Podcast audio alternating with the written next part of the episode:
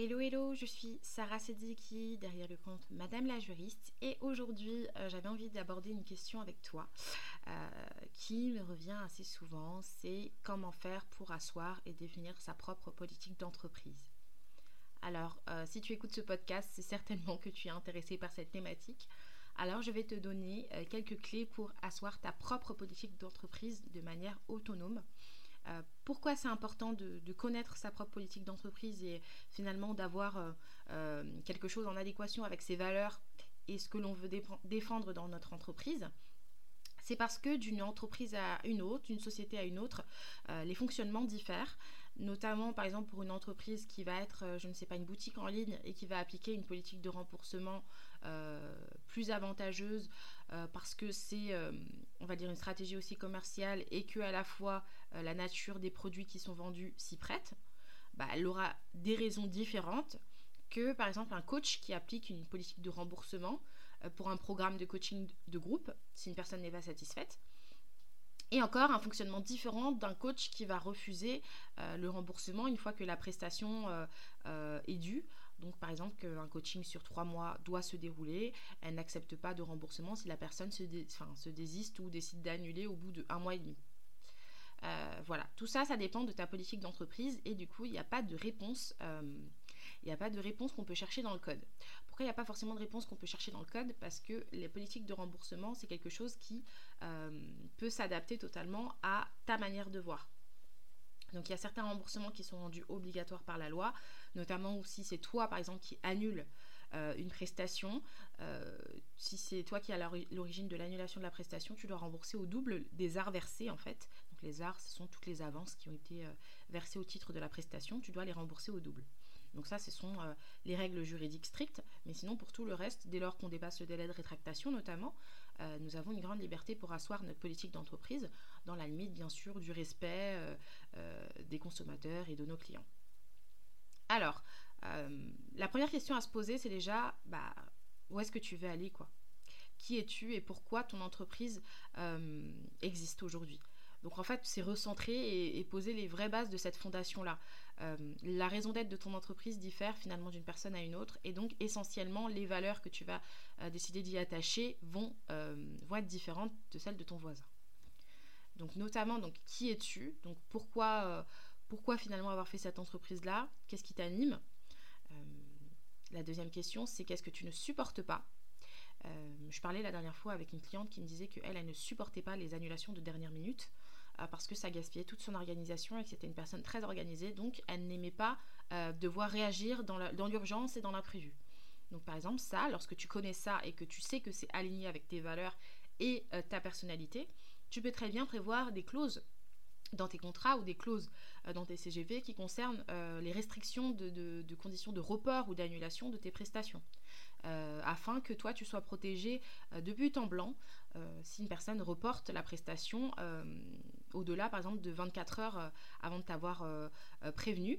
Comme ça tu pourras très bien lui dire bah, écoute là la séance reste due et il faudra prendre un autre rendez-vous par exemple. Donc ça, ça dépend de ta politique d'entreprise. Tandis que d'autres personnes diront bah c'est pas grave, elle n'est pas là, elle n'est pas présente, bon, elle n'a pas besoin de se justifier, il y a de la place pour tout le monde, on peut reporter encore la semaine prochaine.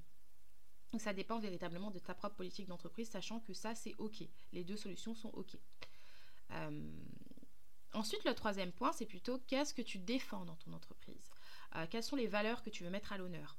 Euh, notamment si pour toi l'entraide dans ton coaching de groupe sont des valeurs très importantes, tu peux très bien le mettre dans une clause déontologique, une clause éthique, où tu peux dire que voilà, tu encourages l'entraide, euh, tu peux faire aussi des systèmes de bonification, de gamification, euh, afin de, challenger davantage la cohésion d'équipe, la cohésion de groupe dans tes coachings et tes accompagnements pardon, collectifs.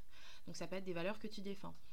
tu peux aussi défendre des valeurs de respect et prévoir des sanctions, notamment avec un règlement intérieur, si tu as une formation ou alors tout simplement un accompagnement collectif, tu peux très bien mettre en place du coup un règlement intérieur où tu prévois des sanctions pouvant aller même jusqu'à la révocation euh, du contrat, enfin la personne peut être exclue de ton programme si elle ne respecte pas les règles, euh, les chartes euh, voilà, de bonne conduite notamment.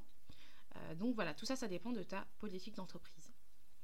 Euh, et en fait, grâce à cette politique d'entreprise, lorsque tu vas réussir à affiner les conditions pour lesquelles toi tu acceptes de travailler avec les autres et les conditions selon lesquelles tu ne veux pas travailler avec les autres, tu pourras très bien prévoir, et ça découle naturellement de tout ça, tu pourras très bien prévoir ta procédure en cas de litige, puisque les éléments litigieux seront anticipés grâce à ta politique d'entreprise. Donc, par exemple, une personne euh, qui a un problème, euh, qui n'est pas satisfaite de tes, de tes prestations, doit passer selon un certain circuit. Ça peut être d'abord une réclamation, Ensuite, euh, bah, vous êtes invité à trouver une solution à l'amiable, donc une convocation peut-être euh, avec un tiers, notamment un médiateur. Et enfin, euh, voilà, des procédures internes qui peuvent être des relances, qui peuvent être des mises en demeure avant de saisir, de faire intervenir par exemple un avocat dans la procédure. Donc voilà, c'est toi qui vas aller peaufiner tout ça, mais à partir de la base du socle qui est ta politique d'entreprise.